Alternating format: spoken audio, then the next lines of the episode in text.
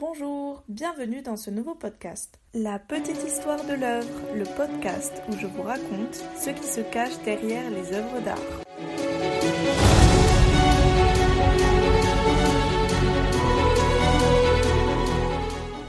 Aujourd'hui, nous allons parler de l'histoire qui se cache derrière l'œuvre La mort de Marat. C'est un tableau réalisé par Jacques-Louis David en 1793. Car oui, Marat a bel et bien existé, et il a été assassiné de la même façon que le représente David dans sa toile.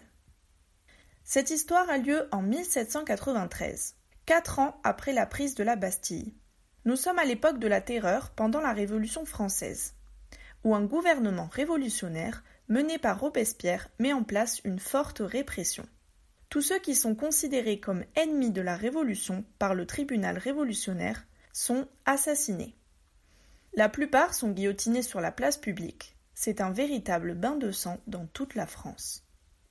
Le 13 juillet de cette année-là, Jean-Paul Marat est en train de prendre un bain dans son appartement de l'actuelle rue L'École de médecine dans le 6e arrondissement de Paris. À l'époque, à l'époque, elle s'appelait la rue des Cordeliers. Il devait souvent prendre de longs bains avec la tête entourée d'un turban imbibé de vinaigre car il souffrait d'une douloureuse maladie de peau. Il en profitait même pour travailler ou écrire des lettres depuis la baignoire. C'est alors que Charlotte Corday, une jeune femme de 24 ans, entre dans l'appartement. Elle prétend être venue pour dénoncer des députés girondins en état d'arrestation qui se sont enfuis de Paris. Mais c'est en réalité une excuse pour accéder à Marat.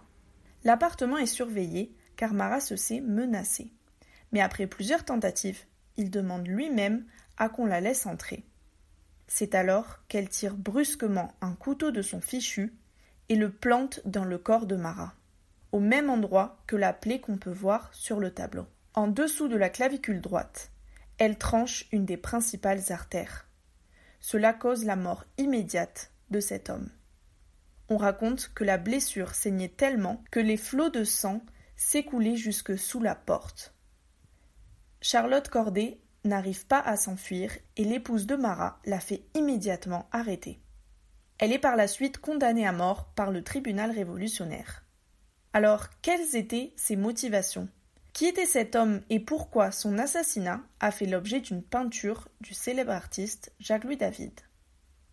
Jean-Paul Marat est une des figures emblématiques de la Révolution française. Il représente son côté le plus radical. Il était médecin et physicien avant la Révolution. Pendant, il fonde un journal nommé L'Ami du peuple, qui devient un des journaux les plus fameux de la Révolution. Dedans, il y prône ses idées radicales et souvent violentes, entre autres l'élimination de tous les royalistes emprisonnés. Grâce à son journal et à ses nombreux écrits, il devient un symbole de la liberté d'expression. Il fut arrêté pour ses nombreuses attaques envers l'Assemblée, puis relâché. Il est élu député montagnard à la Convention. Il en est un des plus sanglants, et il est aussi un des plus grands ennemis des Girondins. Son assassinat était un acte médité par la républicaine Charlotte Corday. Elle est issue de la noblesse et d'ailleurs est une descendante directe de Pierre Corneille. Elle est fortement indignée par les excès de la Révolution dont Marat est pour elle un symbole. Elle rencontre des députés girondins, s'informe des événements révolutionnaires et en conclut que Marat est un bourreau et un tyran dont il faut débarrasser la République. En effet, elle le tient pour responsable de nombreux massacres, tels que celui de septembre 1792. En commettant cet acte, elle sait qu'elle est condamnée. C'est donc pour elle une forme de sacrifice pour le peuple. D'ailleurs, elle écrit dans sa dernière lettre à son père qu'elle a pu ainsi venger bien d'innocentes victimes et éviter de nombreux désastres. Deux jours après le meurtre, c'est Jacques-Louis David lui-même qui est chargé d'organiser la cérémonie des obsèques. Un long cortège défile dans les rues de Paris dans la nuit du 16 juillet. On expose le corps du défunt recouvert d'un drap, mais laissant apparaître la plaie laissée par le couteau.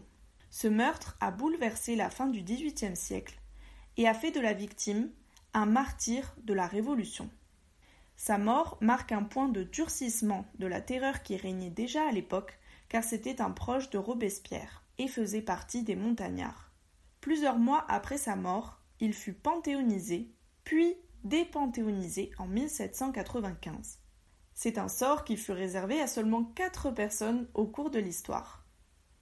Dans les semaines qui suivent l'assassinat, de nombreux hommages sont rendus au journal L'Ami du peuple et on construit beaucoup de bustes pour représenter ce martyr. Dès le lendemain du meurtre, à la Convention, un sans-culotte interpelle David avec ces mots Prends ton pinceau, il te reste encore un tableau à faire.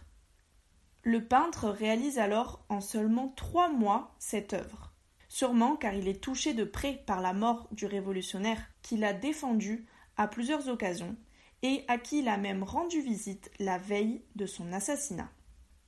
Le tableau est considéré comme un hommage à Marat et fait de lui un martyr de la liberté. On peut d'ailleurs y lire cette phrase N'ayant pu me corrompre, ils m'ont assassiné. Il a ensuite été offert par David à la Convention et l'original est aujourd'hui conservé au Musée royal des beaux-arts de Bruxelles. C'est une des œuvres les plus connues de la Révolution et du mouvement néoclassique.